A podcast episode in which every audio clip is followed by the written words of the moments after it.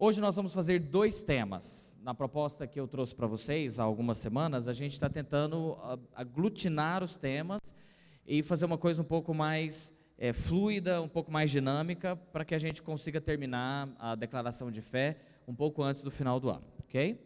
Nós vamos trazer dois temas hoje: fé e justificação. Nós vamos começar a falar sobre justificação e domingo que vem eu termino falando sobre justificação relacionada a obras.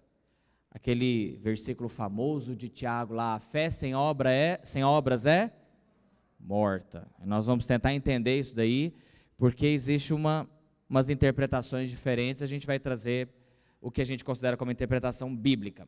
Mas hoje nós vamos falar sobre fé e justificação. O nosso parágrafo sobre fé está no capítulo 4, a obra de salvação realizada por Deus, da declaração de fé da fraternidade, e no item a fé. A graça de crer é dom de Deus. A fé, portanto, é o ato de receber as bênçãos da salvação pela fé pessoal em Cristo, o Salvador, e pelo compromisso com Ele. Essa fé é o instrumento pela qual a revelação divina e todas as bênçãos prometidas são apoderadas, recebidas e desfrutadas é a convicção de que a mensagem da Bíblia é verdadeira e que a apropriação pessoal dos méritos e da obra de Cristo é essencial. A fé verdadeira repousa sobre seu objeto, que é Cristo Jesus, abraçando-o como Salvador e por um ato de comprometimento a alma descansa somente nele para a salvação. Antes da gente entrar no, no parágrafo propriamente dito, um pouquinho sobre o que foi falado aula passada, que eu creio que tem que ter ficado na mente de vocês. Primeiro, regeneração. O que é regeneração? É um ato poderoso de Deus que visa ressuscitar o morto. Nós vimos que na nossa é, situação inicial, nós estávamos mortos dos nossos próprios delitos e pecados, como diz Efésios capítulo 2, e quando Deus vem até nós, ele nos ressuscita para que nós possamos manifestar fé. Essa ressuscitação é chamada de regeneração. É o termo teológico para isso. Ressuscitar o morto. Não é recorrente, ou a palavrinha talvez mais conhecida nossa como o crônico, né? Não é recorrente ou crônico, ou seja, não é um ato que começa e vai ter fim daqui um tempo, é um ato pontual. A regeneração Deus faz no dia da sua conversão. Parte de nós sabemos exatamente quando Deus foi lá e nos converteu. Outra parte que eventualmente cresceu na igreja, que os pais eram evangélicos, não sabe um ponto exato onde Deus foi lá e regenerou o espírito. Mas é, parte de nós sabemos disso. Então é um ato pontual de ressuscitação. Não tem parte humana alguma. Aliás, a parte humana nossa é fornecer o substrato para Deus trabalhar. Qual é o substrato que Deus trabalha? O corpo morto, o espírito morto. É? Mas é, de volitude, de vontade, não tem parte nenhuma. É um ato completamente de Deus, divino. E não pode ser revogado. Esse ato, uma vez feito na vida de uma pessoa, ela não volta a morrer novamente. Uma vez uma pessoa ressuscitada, ela fica viva dali até a eternidade futura. Não pode ser revogado. Ok? Com regeneração? Esse é o resumo que deve ter ficado na mente de vocês da aula passada. Dúvidas sobre isso?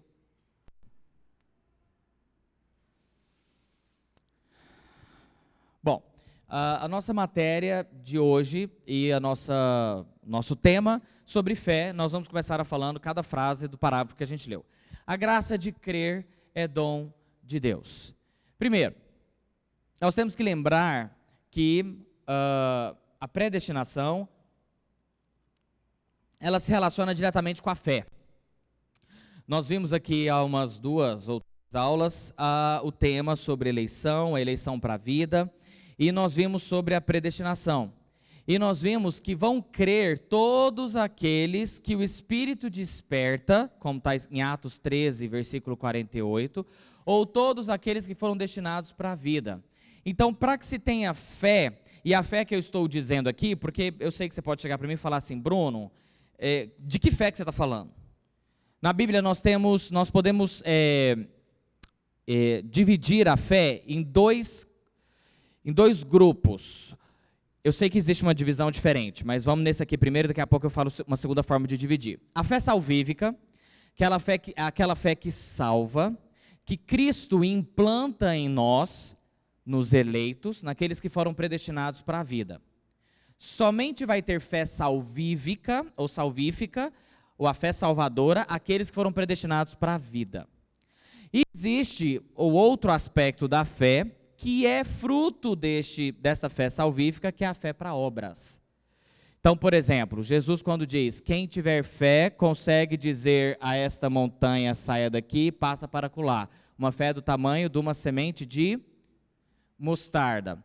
Então, esse é um desdobramento da fé salvífica. Ok? O que nós vamos trabalhar hoje aqui é a fé salvífica propriamente dita, aquela fé que é implantada em nós para que nós possamos crer que Jesus Cristo é o Salvador, crer que eu preciso de um mediador e que sem ele não há salvação para mim. Essa é a fé que nós estamos falando aqui. O ato de crer, ele é mediado pelo Espírito Santo. Abre lá em Filipenses 2. Filipenses capítulo 2, versículos de 12 a 13. Deixa eu só olhar essa passagem aqui, tia Sol, tá? Assim, pois, amados meus, como sempre obedecestes, não só na minha presença, Paulo dizendo para os Filipos, tá? Para a gente contextualizar, porém muito mais agora na minha ausência, já que eu não estou com vocês, eu estou mandando uma carta para orientá-los. Desenvolvei a vossa salvação com temor e tremor, porque Deus é quem efetua em vós tanto querer como realizar, segundo a vontade dele. Engraçado que Paulo não vê contradição nenhuma em colocar a soberania de Deus juntamente com você tem que desenvolver a sua salvação. Olha que legal. Final do versículo 12. Desenvolvei a vossa salvação com temor e tremor. Paulo está falando, oh, crentes de Filipos, vocês precisam desenvolver a salvação de vocês, porque salvação, a salvação, lembra que nós estamos vendo um capítulo inteiro, que é o capítulo 4 da declaração sobre salvação. A salvação é constituída de várias partes. Nós já vimos a predestinação de Deus, que aconteceu lá na eternidade passada, e a eleição. Nós já vimos o chamado, quando a pregação é feita através do ministro do evangelho, as pessoas são chamadas, elas ouvem o evangelho e respondem. Nós estamos vendo agora a justificação e a fé. A salvação é tudo isso e vai terminar com a glorificação do corpo, que a gente vai ver nas aulas nas próximas aulas. Então nós precisamos desenvolver a nossa salvação. O aspecto que Paulo está mencionando aqui, já que justificação, eleição, predestinação não são nada relacionado com a minha volitude, é a santificação. Então nós temos que desenvolver a nossa salvação, ou seja, santificando-nos com temor e tremor. Então Paulo está direcionando para a igreja, está falando, isso é responsabilidade de vocês. Olha o versículo seguinte porque Deus é quem efetua em vós tanto querer como até a vontade de santificar. Se Deus não dá, não vai ter. Paulo não vê contradição nenhuma. Primeiro ele exorta a igreja, mas ele fala: só vai se santificar quem Deus der o querer e o efetuar não é só a vontade de santificar, mas também colocar a santificação em prática vem de Deus. Não é mediado por nós, é Deus. Mas ao mesmo tempo, Paulo diz: você tem que fugir do pecado. José não fugiu da, da esposa de Potifar?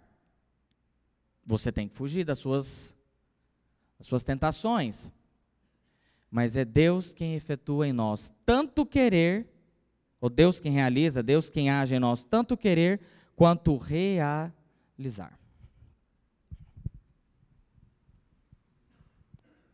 A fé salvífica seria uma fé que a gente já nasce, nasce com ela? Boa pergunta. A fé salvífica é uma, é uma fé que a gente nasce com ela? O que, que vocês acham?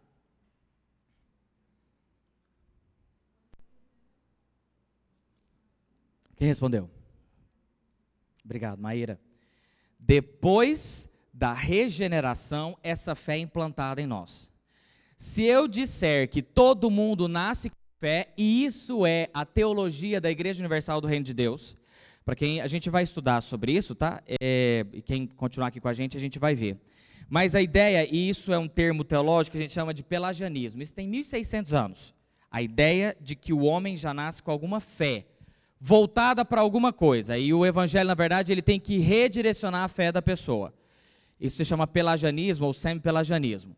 Mas é, essa ideia de que o homem nasce com alguma coisa, uma fé, uma chama de fé dentro dele, e pode ser voltada para Deus se for direcionada corretamente, isso não é bíblico. Porque do ponto de vista bíblico, nós estamos mortos. Morto tem fé? Não. Então a primeira coisa que precisa acontecer é a regeneração do morto. Uma vez que o morto foi regenerado, a fé é implantada, é dada de graça para o morto que foi vivificado. Ok? Então nós não nascemos com a fé salvífica. Essa fé é implantada em nós depois da regeneração.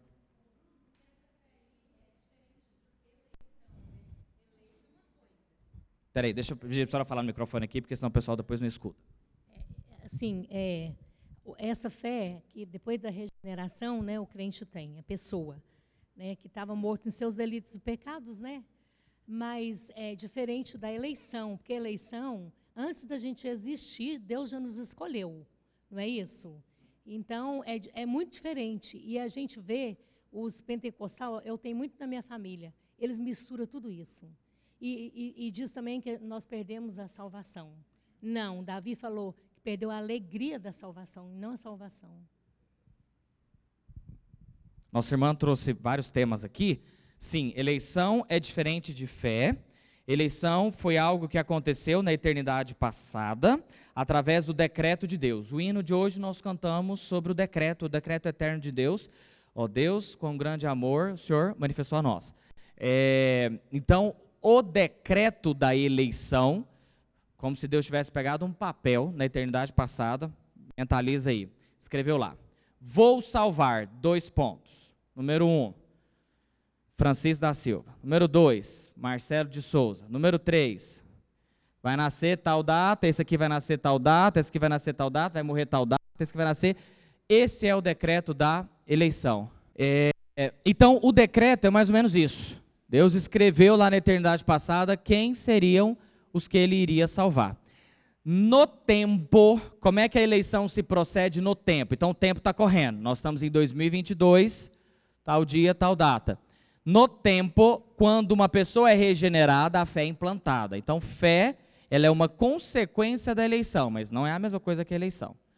E em relação à perda da salvação, nós vamos ter uma aula para isso. A perseverança dos santos. É, então, eu vou deixar para discutir isso, mas uma vez que a gente diz que regeneração não pode ser revogada, e que quem Deus salva é mantido salvo até o último dia da sua vida, a salvação não se perde. Mas esse eu sei que é um assunto que dá bastante polêmica, deixa para a gente discutir quando a gente for falar sobre isso, tá bom? Bom, então nós vimos que a fé é implantada em nós por Deus e é Deus quem efetua em nós essa salvação como um todo, inclusive o processo de fé, a implantação da fé, implantação da santificação, é Deus quem efetua em nós. Efésios capítulo 2, versículo 8. Porque pela graça sois salvos, mediante a fé. E isto não vem de vós, é dom de Deus. Então a fé, ela não vem de nós. O isto se refere à fé, ok? Então a fé, ela não vem de nós. Ela é dom, presente, graça de Deus. Então não é você que tem fé porque você resolveu escolher Deus, mas é Deus que implanta essa fé e a possibilidade ou a capacidade de crer em Cristo. Esta fé não vem de vós, ela é dom ou presente de Deus. Finalizando com Atos capítulo 13.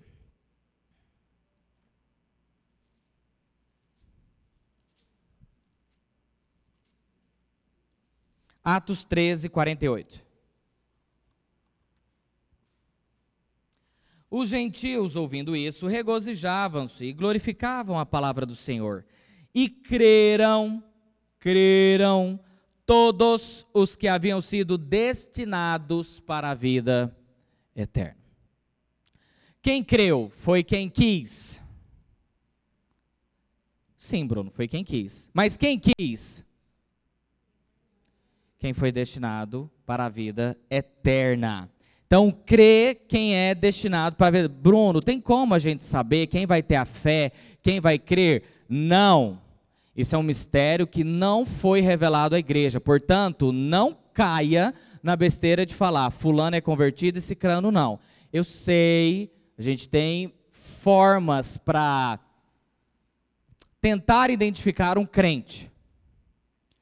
O fruto do Espírito Santo, as obras da fé, as obras da salvação, elas vão se tornando cada vez mais evidentes na vida de uma pessoa mas isso não é um julgamento objetivo, um julgamento que eu e você possamos fazer sem margem de erro. Então nós temos que tomar muito cuidado quanto a isso. Tem muita gente salva que a gente nem imagina, e tem muita gente não salva que a gente nem imagina também, que acha que é salvo e não é. Então nós temos que tomar cuidado com isso, porque a fé é algo que nós não vemos e ela é implantada por Deus no coração das pessoas. Cuidado com isso.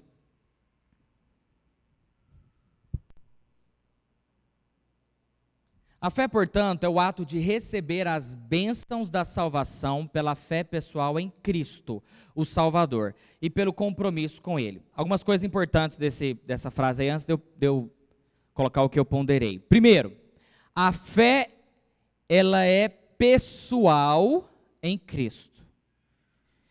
Então, salvação, a minha sogra não está aqui, mas ela gosta de falar, é por CPF. Né? É, eu vou cuidar da minha, minha esposa, meu marido, meu filho, minha filha, meu pai, minha mãe. Cada uma, cada um está responsável pela sua fé. A fé ela é pessoal e é em Cristo. O objeto da fé é Cristo.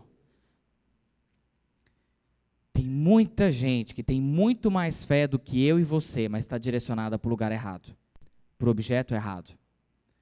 O objeto da fé é em Cristo o Salvador. E terceiro, compromisso com Ele é uma bênção da salvação.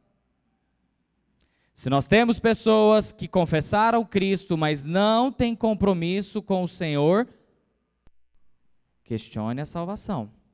Porque o compromisso ou a perseverança do santo, porque ele vai permanecer firme e perseverante até o fim, é uma bênção da salvação. Quais outras bênçãos nós temos da salvação? Ah, não foi esse slide que eu coloquei aqui não, mas no próximo slide a gente vai ver quais são as outras bênçãos.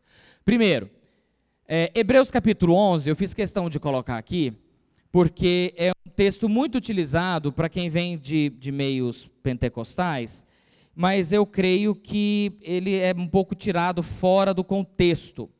Porque no contexto de Hebreus capítulo 11, se você continua lendo depois da definição de fé, que é o versículo 1, e quem, uh, e quem exercita essa fé, ele é abençoado com galardão, versículo 6, no contexto a gente tem a continuação dizendo o que que essa fé trouxe para quem exerceu ela.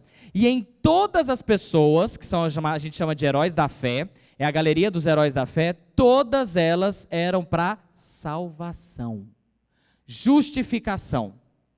Então, quando fala Abel, Abraão, Davi e tantos outros, todos eles estavam relacionados com salvação nunca em conquistar bens materiais ou coisas materiais dessa vida. Porque Hebreus capítulo 11, versículo 1, eu tenho certeza, você já ouviu dizendo o seguinte, vamos lá, Hebreus 11, 1. Ora, a fé é a certeza das coisas que se esperam e a convicção de fatos que não. Então, meu irmão, você pode pedir seu apartamento, você pode pedir seu emprego, aquela promoção que você quer, você pode pedir a cura, você pode pedir bem-estar e tantas outras coisas. Sim, nós podemos? Podemos, mas esse não é o versículo, a passagem para isso. Esse versículo, o contexto de Hebreus é todo justificação pela fé em Cristo. Quem escreveu Hebreus, escreveu para os hebreus, dizendo: vocês não são justificados pelas obras da lei, mas vocês são justificados pela fé, pela fé em Cristo. E aí ele discorre todo o livro de Hebreus para falar da justificação, pela fé em Cristo. Que não adianta você é, fazer sacrifício, não adianta você circuncidar, não adianta você seguir a dieta religiosa, fazer jejum, fazer campanha. Se não tiver fé em Cristo, de nada disso vale. Porque o que salva é a fé. Portanto, Hebreus capítulo 11, versículo 1, e todo o capítulo 11, ele está falando de fé salvífica. Cuidado com isso quando você for pregar para alguém, usar isso aí para que a pessoa conquiste coisas novas na vida. Nós temos outras passagens, se você quiser pedir coisas, bênçãos materiais para Deus, mas essa não é uma delas. Ok? Então vamos tomar cuidado com isso daí. O versículo 6 diz o seguinte: De fato, sem fé é impossível agradar a Deus, porquanto é necessário que aquele que se aproxima de Deus creia que ele existe e que se torna galardoador ou abençoador daqueles que o buscam. E aí ele vai discriminar quais são as bênçãos provindas da salvação. A certeza da salvação é conquistada pela fé. Uma das bênçãos que vem da, da fé e da salvação, que Deus media em nós, é a certeza de que nós somos salvos. Nós já vimos isso algumas vezes aqui, finalzinho do capítulo 1 de Efésios, o Espírito Santo cela o nosso coração e ele é a garantia de que nós seremos salvos, de que o Senhor um dia voltará para nos pegar. Confessar Cristo e ter compromisso com Ele, como está escrito aí no, no parágrafo. Romanos capítulo 10.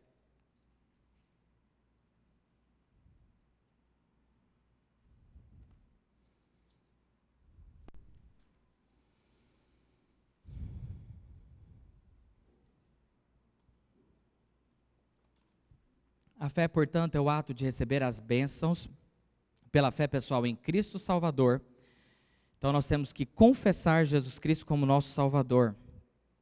Romanos capítulo 10, versículos 9 e 10. Se com a tua boca confessares Jesus como Senhor e em teu coração creres que Deus ressuscitou dentre os mortos, tu serás salvo.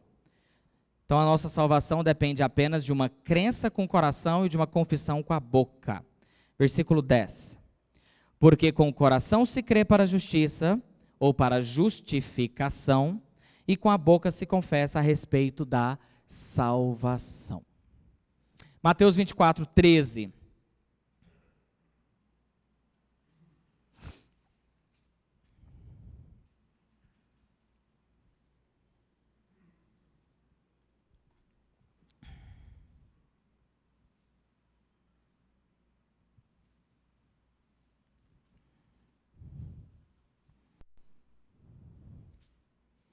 Sermão escatológico de Cristo, né? Mateus 24, 13. Aquele, porém, que perseverar até o fim, esse será.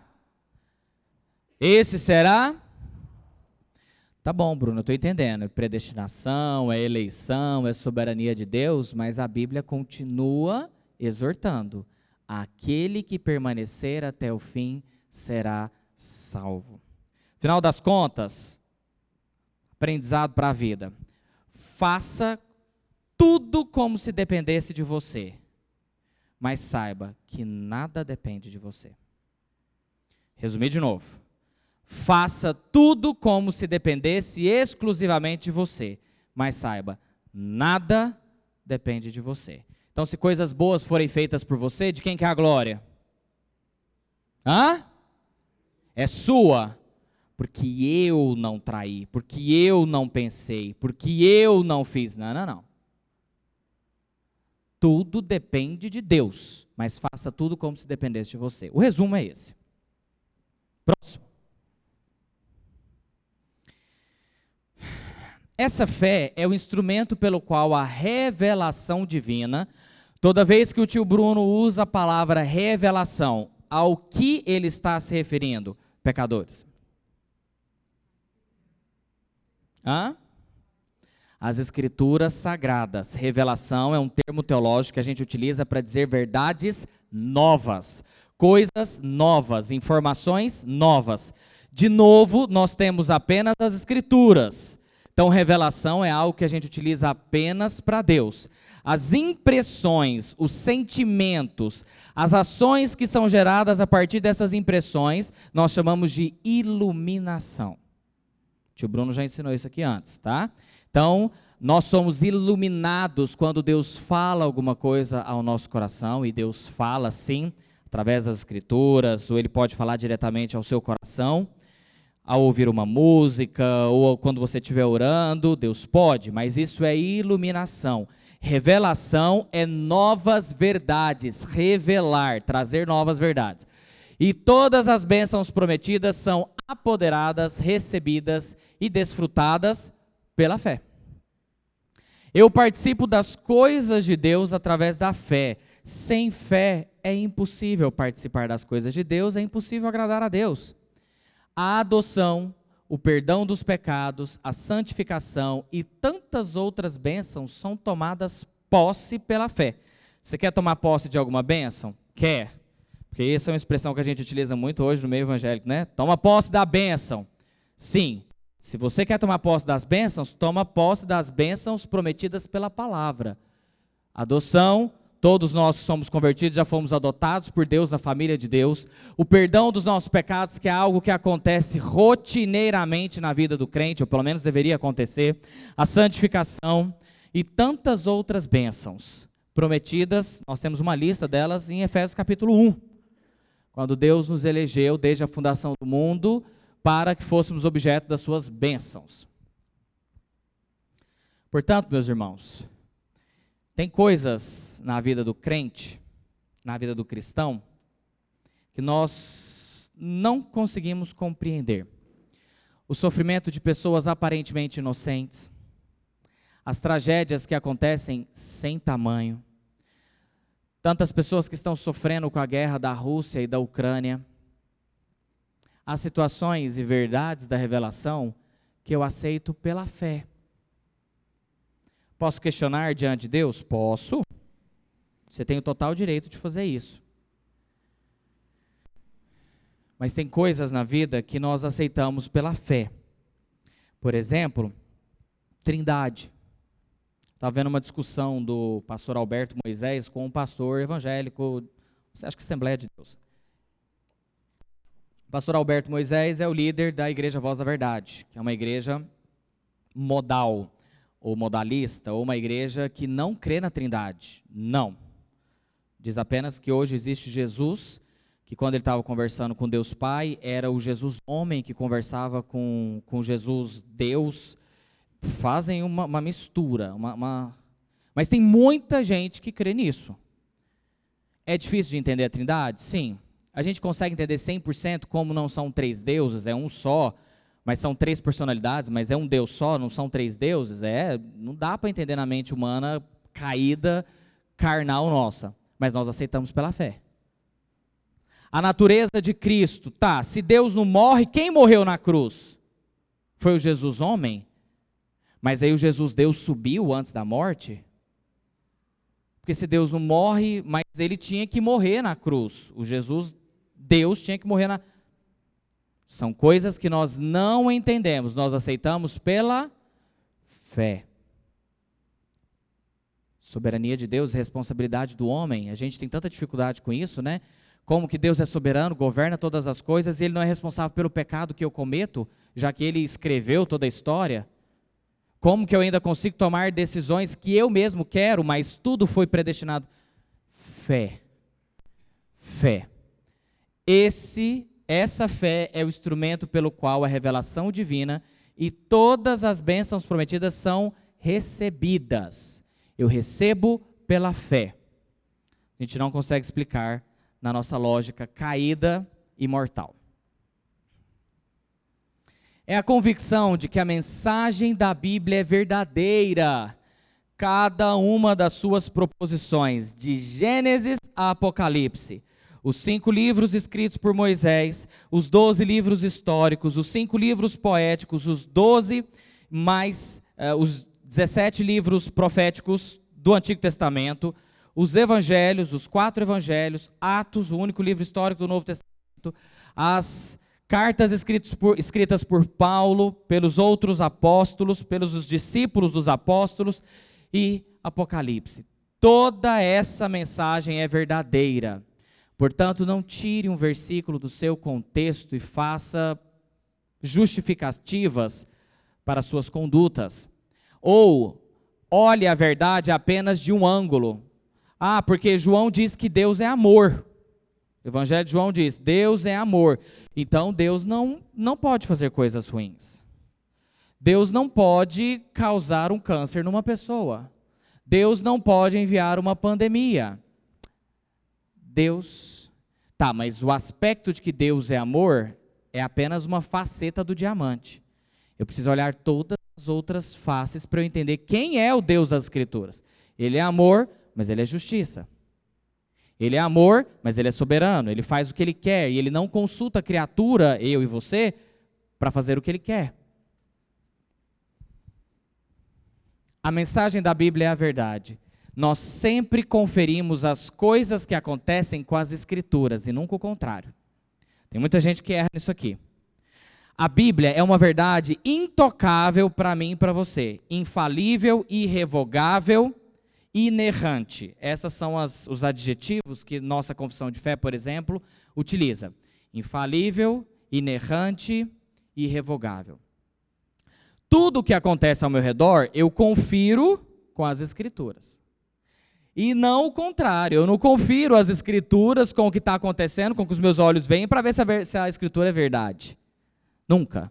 A Bíblia é uma verdade que a gente não questiona, ela está acima de todas as coisas. Eu olho para ela para conferir a realidade, e não o contrário. Isto é fé. Se você tem a fé salvífica, essa é a forma da fé ou a forma de crer que deve estar no seu coração.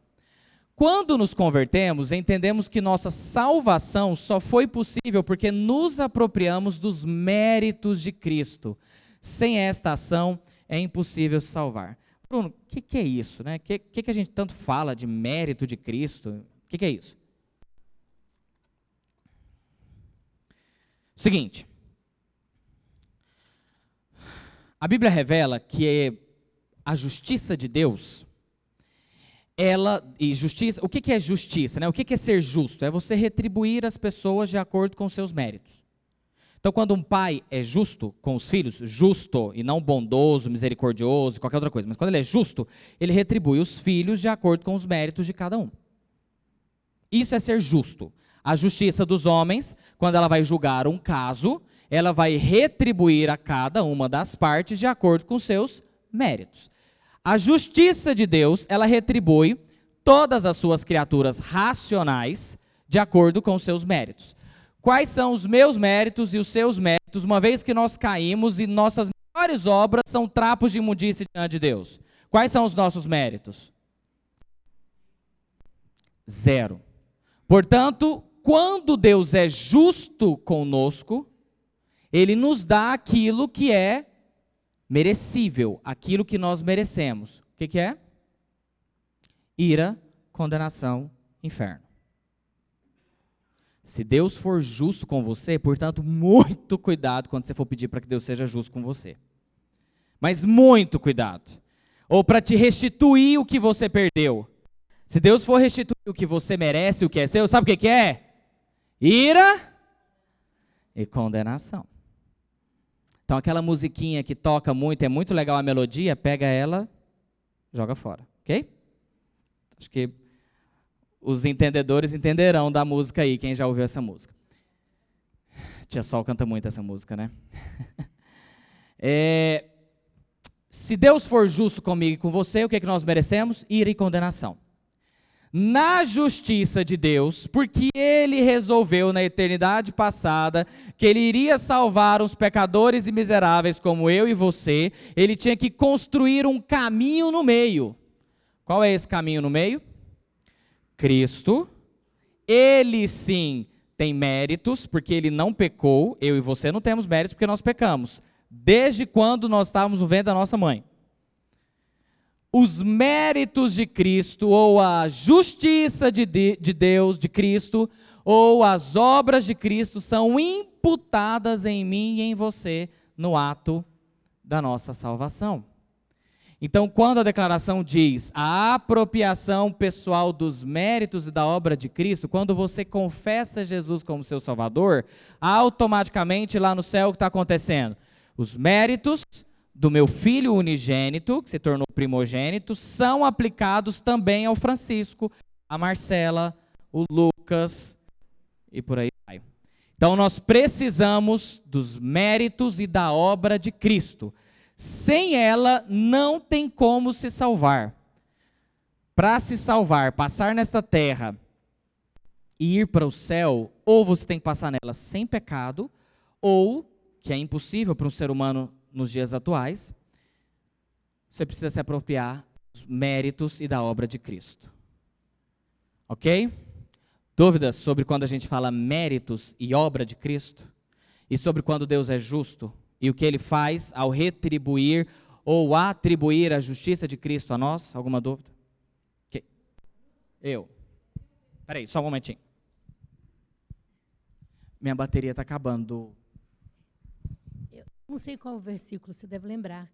Que Deus fala que, a palavra de Deus diz que Deus tem misericórdia quem Ele quer ter misericórdia. Eu não me lembro qual que é o versículo agora, no momento. Né? Deus, que, eu, eu vou procurar, depois eu falo aqui até na escola que eu vou procurar. É, Deus tem misericórdia de quem Ele quer ter. Quer dizer, Ele escolhe aqueles que Ele quer escolher, né? É Ele que escolhe, não somos nós. Então até isso, né? E a gente fala assim, por que me escolheu ou não escolheu minha irmã? Minha irmã era melhor que eu. Ele quis ter misericórdia de mim nesse sentido, não é? É isso daí. Uhum. A referência, se alguém quiser nos ajudar aí, Deus tem misericórdia de quem Ele quer ter misericórdia. Se compraz, e ele se compraz de quem ele quer, de quem ele deseja. Quando nos convertemos, entendemos que nossa salvação só foi possível porque nos apropriamos dos méritos de Cristo. Sem essa ação é impossível se salvar. Próximo slide.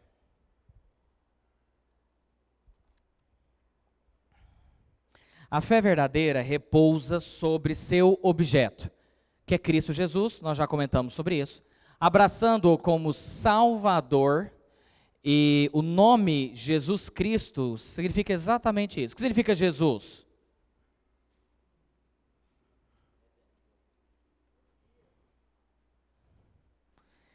O Cristo significa Messias, ou ungido, ou capacitado. A palavra unção ou ungir no Novo Testamento significa capacitar ou capacitado. Então, Cristo é o Messias ou o ungido. Para o quê? Portanto, Jesus significa salvação ou salvador. Yeshua ou Josué, José, que é a mesma tradução do hebraico, Jesus, salvador. Então, Jesus Cristo significa Cristo, ou ungido, o capacitado para salvar. Só Cristo tem essa função. Jesus é o nosso Salvador e, portanto, e por um ato de comprometimento, a alma descansa somente nele para a salvação. Eu. Achou? Qual é a referência? Romanos 9,15. Excelente. Deus tem misericórdia de quem ele quer ter. Lógico, a criptonita dos arminianos, né? Romanos 9.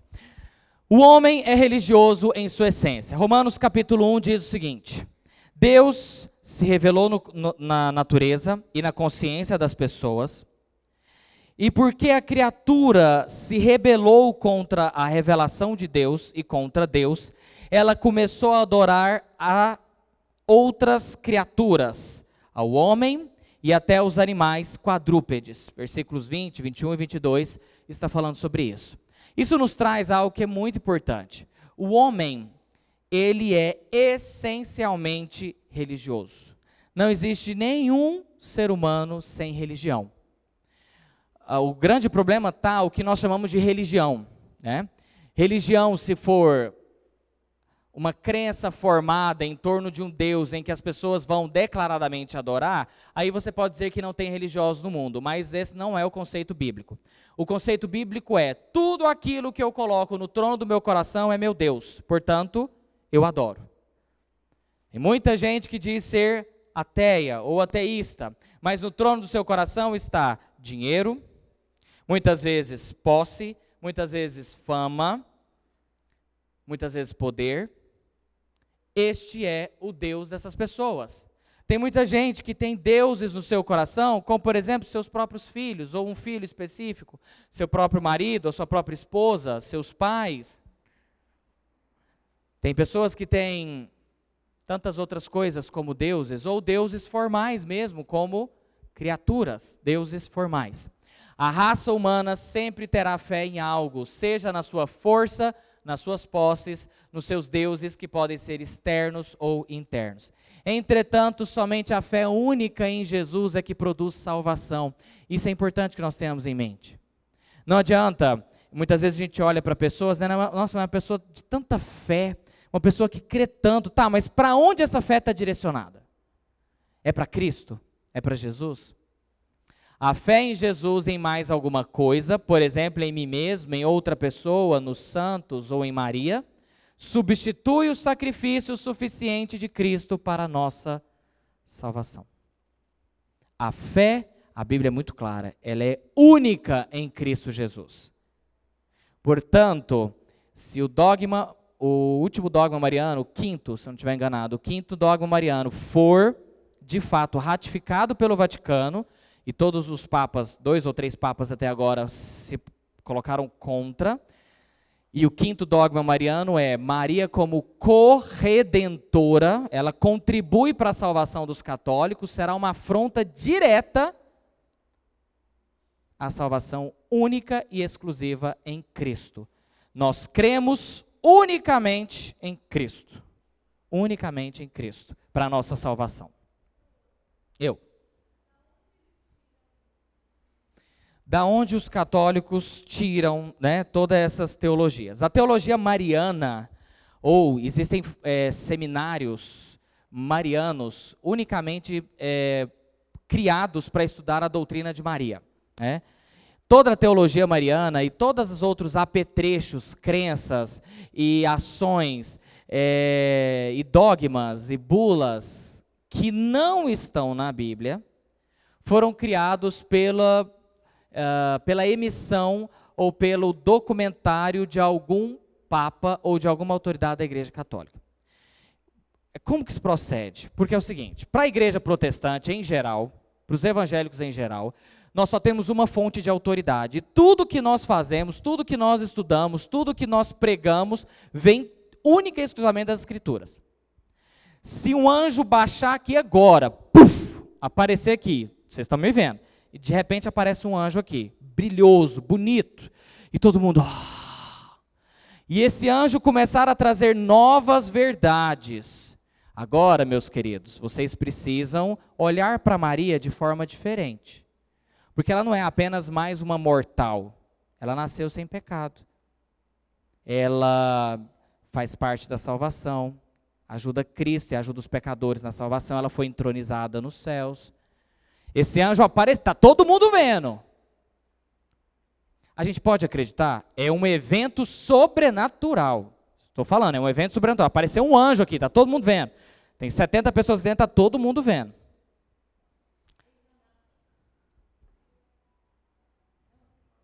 Se alguém apresentar um evangelho diferente daquele que já está escrito, seja anátema ou maldição. Maldito é. Protestante é sola escritura. Pode fazer chover canivete do céu. Não me importa. Está contrário às escrituras? Isso não é verdade. Porque não só existe um, um, um ser fonte de poder sobrenatural. Nós temos os anjos caídos que conseguem fazer milagres tão quanto pessoas boas fazem. Dito isso, a Igreja Católica tem três fontes de autoridade, ou três fontes das suas dogmas, das suas doutrinas, das suas práticas. Quais são? Primeiro, a Bíblia, que não é a de 66 livros, como a minha e a sua, mas é a Bíblia de 73 livros. Primeiro e segundo Macabeus, Judite, Baruch, Sabedoria de Salomão, Eclesiástico. Daqui a pouco eu lembro outro. Sete livros a mais. Primeira fonte de autoridade. Segunda fonte de autoridade da Igreja Católica, a tradição da Igreja. O que a igreja faz e faz há muito tempo se torna verdade e se torna o próprio Deus agindo na história da igreja. Então, se Deus está revelando já há muito tempo, Maria é a mãe de Deus, Teotocos. Sabe de quando é isso? 451 depois de Cristo, no quarto concílio da igreja, lá na Calcedônia. Bruno, mas por que razão a igreja tão nova já estava começando a dizer que Maria era a mãe de Deus? Porque eles estavam lutando contra uma heresia que dizia que Jesus não era carne, era só espírito. E para dizer que Jesus não era só carne, ma, eh, desculpa, só espírito, mas carne também, eles foram atrás de Maria e dizendo: Maria é sim a mãe do Jesus homem. Mas eles não estavam focando na Maria como algo superior ao resto da humanidade como a Igreja Católica diz, a hiperdulia, né, que é a reverência excessiva a Maria, como se ela estivesse acima de todo o resto da humanidade. Eles estavam focando na humanidade de Cristo. E aí, como o concílio fez isso, e fez isso de forma errada, porque Maria não é a mãe de Deus, mas a mãe da parte humana de Jesus, porque de fato Deus não tem mãe. Isso foi se desenvolvendo ao longo da história. Nos concílios seguintes, não, mas Maria é a mãe de Deus, mas também algo mais. Maria é a mãe de Deus, esse é algo mais e mais isso. Chegando ao que nós temos hoje. Nós temos quatro dogmas marianos. Eu não vou lembrar todos de cabeça, mas Maria foi assunta aos céus, Maria nasceu sem pecado. Maria, tem mais outros dois que eu não vou me lembrar agora. Quatro dogmas marianos. De onde vem isso? Tradição da igreja. A tradição da igreja ela se consolida e se torna documental através das bulas papais, dos documentos que o Papa emite. Na teologia católica, o Papa, quando ele emite falas a respeito de fé e prática, na cadeira papal, ou seja, no trono de São Pedro, que foi o primeiro Papa, segundo a teologia católica, na cadeira papal está escrito ex cátedra, ou seja, da cadeira papal.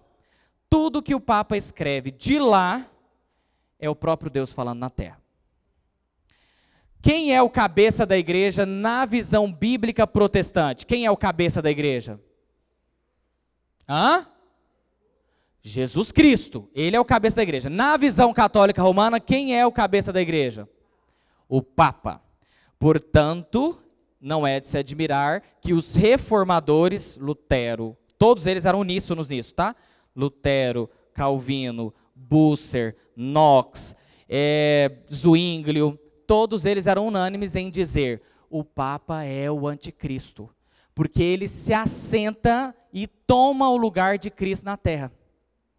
Porque o cabeça da igreja não é o Papa e não é homem nenhum. O cabeça da igreja é Cristo. Nós somos os membros.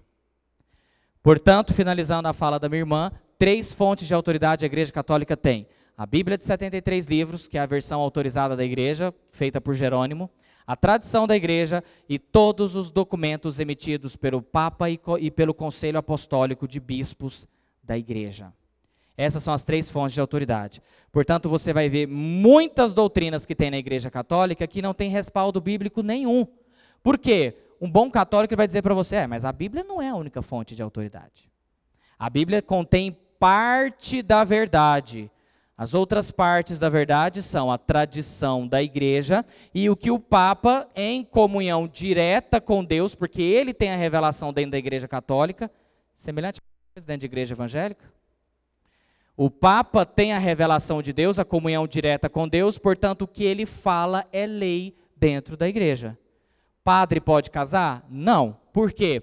Porque um dia um papa disse que padre não iria casar. São os motivos são vários. A gente poderia levantar vários para vocês aqui, mas bíblicos não são. Nenhum. Tá? Deixa eu continuar, gente. Vamos. Justificação. Essa parte aqui é pequena, tá? A justificação é o ato de Deus que se segue à chamada eficaz realizada pelo Espírito Santo e a consequente resposta do pecador com arrependimento e fé. Aos que chamou, a esses também justificou.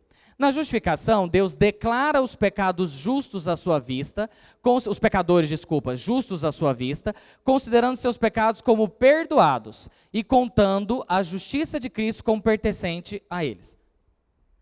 A justificação não é uma simulação da parte de Deus de que os pecadores são justos, quando na verdade são culpados. E ainda, para que a justificação seja verdadeira e consistente com a santidade de Deus, é indispensável que tenha um fundamento meritório e absolutamente preciso que exista retidão para que Deus seja justo na sua declaração de justificação. Os pecadores são justificados com base na retidão suprida por outro, no nosso caso, a retidão do Senhor Jesus Cristo, a qual é considerada como pertencente aos pecadores.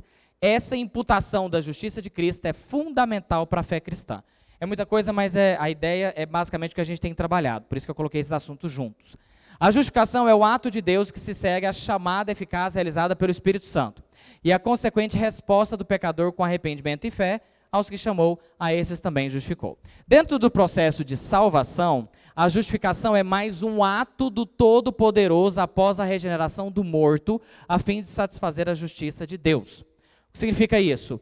Justificação também é um ato pontual, não é um ato arrastado. Nós não estamos sendo justificados dia após dia. Nós fomos justificados de uma vez só na nossa conversão. A justificação acontece após o arrependimento e fé por parte do pecador. Romanos 8, vamos lá.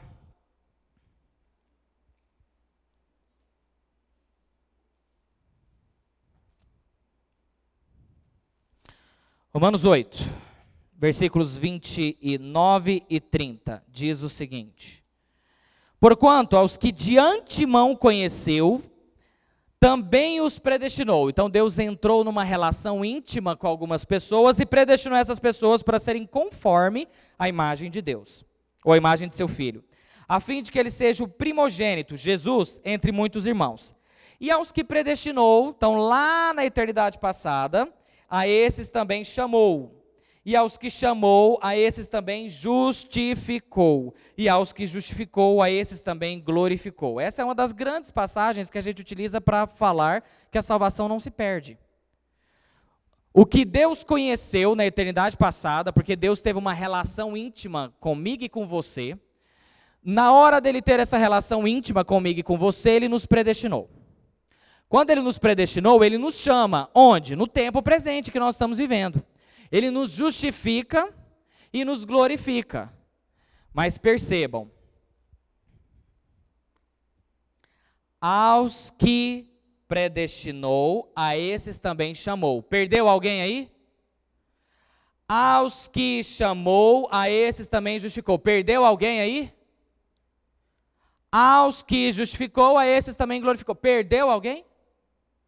Essa é uma das grandes passagens bíblicas que a gente utiliza para dizer salvação não se perde. Quem foi predestinado na eternidade passada vai ser glorificado na segunda vinda de Cristo.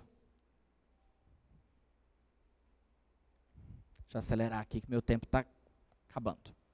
Na justificação, Deus declara os pecadores justos à sua vista, considerando seus pecados como perdoados e contando a justiça de Cristo como pertencente a eles. A justificação é um ato legítimo e legal de Deus, ou seja, baseado em lei, na lei de Deus. Ato legal, divino, de absolver um réu confesso. Eu e você, nós confessamos o nosso pecado. Na justiça do homem, tem como um juiz nos declarar, é, quando não é culpado, é absolvido, né? Inocente. Nos, nos declarar inocentes se eu confessar o meu pecado diante do juiz. Existe essa possibilidade? Não existe. É o que Deus faz. Ato legal divino de absolver um réu confesso, eu e você. A culpa de todos os pecados que nós cometemos já um dia, que nós estamos cometendo e os que ainda nós vamos cometer é retirada na justificação. Então, no momento da sua conversão, a culpa de todos os seus pecados foi retirada. Deus declarou você justo. Portanto, tem muita gente que tem dificuldade com isso, né? mas eu vou continuar pecando. Vai. Mas a culpa desse pecado que você ainda vai cometer, ela já foi justificada no dia que você se converteu ao Senhor Jesus. Entretanto, o ato de se arrepender e pedir perdão continua até o último dia de vida. É o que a gente conhece na teologia como já, mas ainda não. Jesus já nos salvou, mas ainda nós pecamos. Nós já experimentamos as bênçãos do céu, mas ainda nós temos maldições terrestres. É o já, mas ainda não.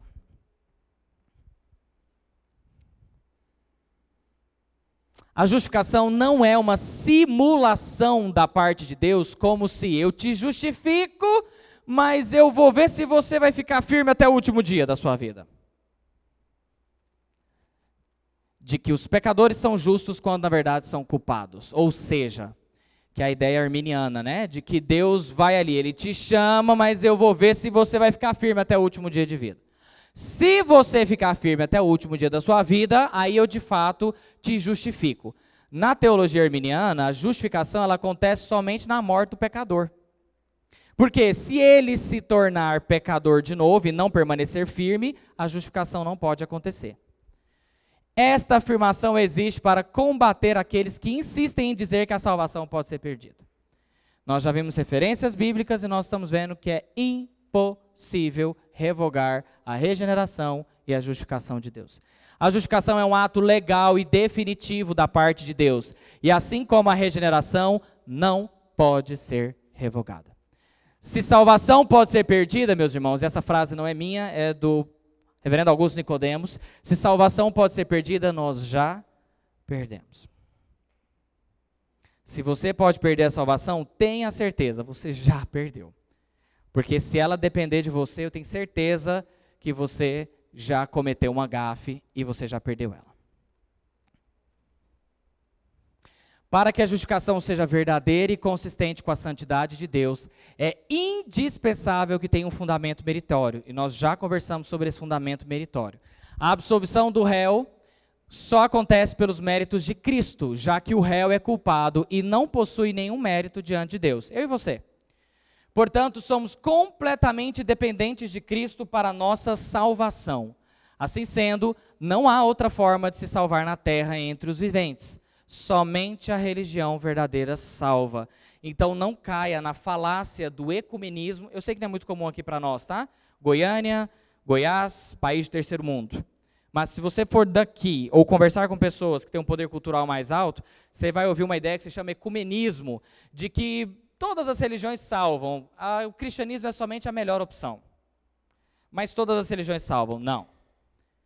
Nessa lógica de que nós precisamos de um fator meritório, e esse fator meritório só se encontra em Cristo, só existe uma forma de salvar: através de Cristo, na religião verdadeira.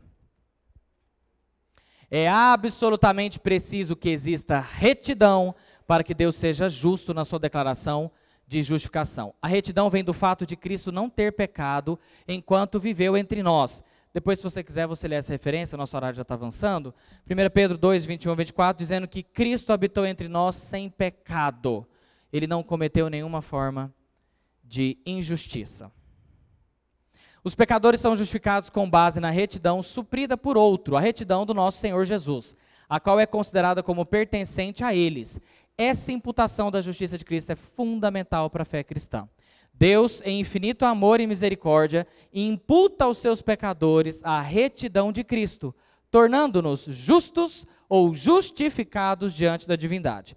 Então, a partir de hoje, toda vez que você ler nas Escrituras, o justo viverá pela fé, você vai trocar a palavrinha justo pela palavrinha justificado. Toda vez que a palavra justo apresenta ou aparece ou se refere ao homem, é sempre a ideia de justificado, porque de fato justo não há nenhum sequer, Romanos capítulo 3. Ok? Então não pense que Deus vai te honrar pelos bens ou pelas coisas boas ou porque você é justo e bom. Não vai. Se tem alguma coisa de boa em você, tio Bruno já disse isso várias vezes, não é mérito seu, é mérito do Espírito. Se não houver imputação da obra de Cristo, não há salvação. Aplicações práticas. Eu trouxe quatro e a gente está dentro do tempo ainda. Aqui, ó, se você voou, foca agora lá nos slides, que isso aqui é para a vida. Isso não é mais apenas teoria ou sei lá o que. Isso é para a vida. Foca lá. Eu preciso exercitar a minha fé como parte da minha vida cristã. Em momentos de dúvida ou fraqueza na fé, clamo ao Espírito para fortalecê-la ou fortalecer a minha fé. Segunda aplicação. Creio e confesso que é através da fé em Jesus que eu tomo posse das bênçãos. Já disse, a gente tem que tomar posse das bênçãos? Tem. Toma posse da bênção, meu irmão. Quais são? Adoção, santificação, paz e comunhão com Deus. Não tem nada mais precioso para a vida do crente do que ter paz de espírito. Toda vez que a gente peca, é um inferno que acontece na vida da gente. Não sei quanto a vocês. Alegria do espírito força para perseverar, perseverar, perseverar até o fim e tantas outras bênçãos que são tomadas posse através da fé. Isso é fé, isso é exercitar a fé.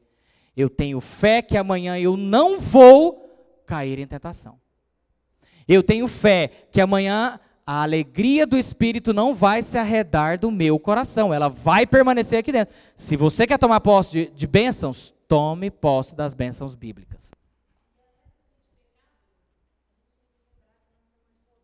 Diante de Deus.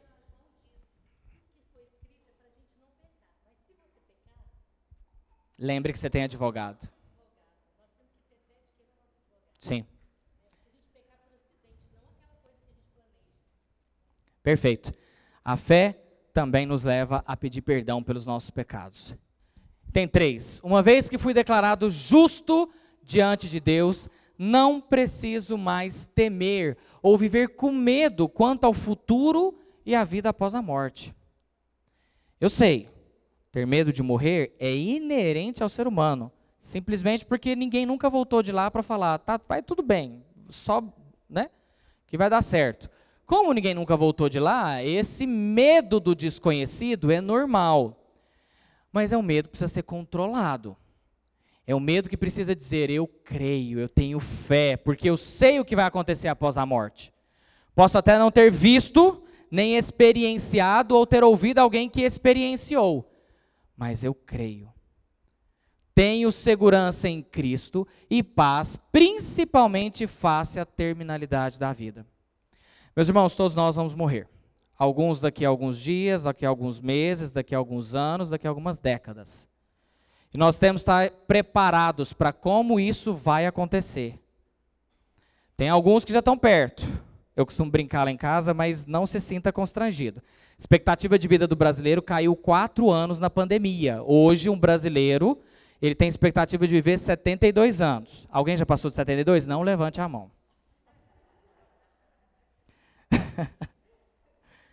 Então nós temos que pensar sobre a terminalidade da vida. Muitos de nós não gostam nem de pensar o que, que vai acontecer, como vai ser. E se eu tiver um câncer? E se eu ficar paraplégico?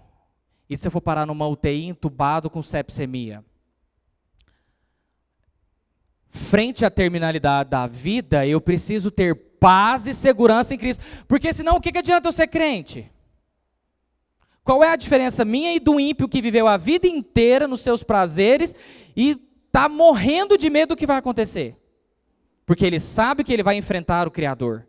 E ele sabe que ele não tem mérito nele. Última aplicação. A culpa dos meus pecados já foi paga em Cristo. E o diabo, que o nome significa acusador, não pode roubar a alegria que deve permanecer no meu coração constantemente. Então lembre-se disso. O dia que você pecar, como a nossa irmã disse, nossa irmã disse, nós temos advogado junto de Deus, que é Jesus, quem pagou a culpa dos nossos pecados. Não deixe o diabo te acusar e tirar a alegria da salvação. Davi perdeu a alegria da salvação. Restitui. Dizendo para a gente que é possível a gente perder sim a alegria da salvação em momentos de iniquidade, em momentos de pecado ou de ofensa a Deus.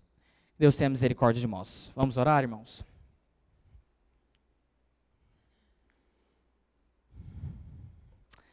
Senhor, nós te agradecemos porque pudemos entender um pouco mais sobre fé, sobre justificação, sobre essas verdades que o Senhor revela a nós através das Escrituras.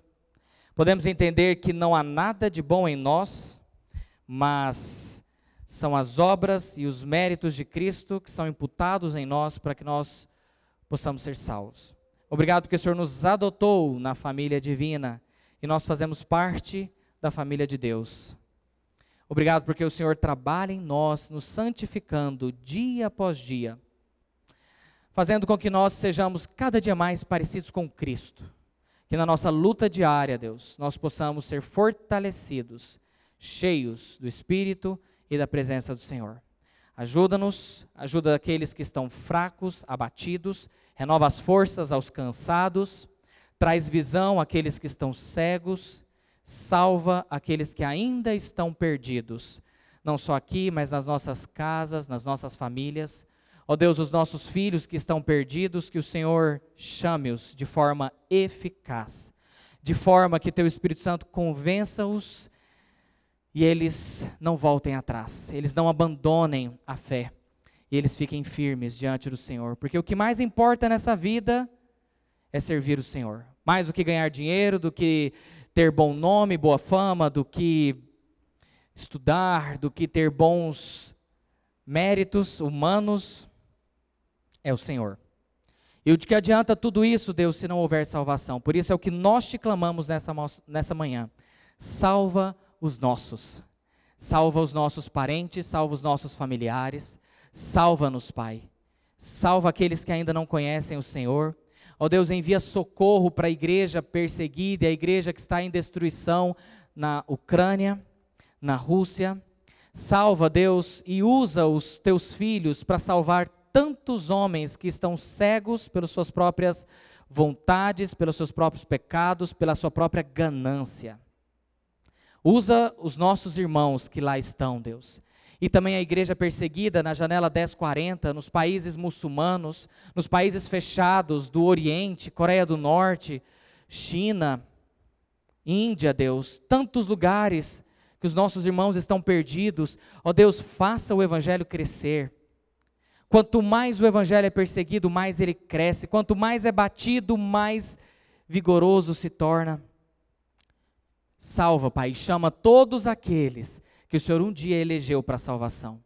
Não permita que eles morram, não permita que eles ainda continuem aprofundando no pecado e nos seus prazeres carnais. Salva-nos, Pai, é o que nós te pedimos em nome de Jesus. Amém?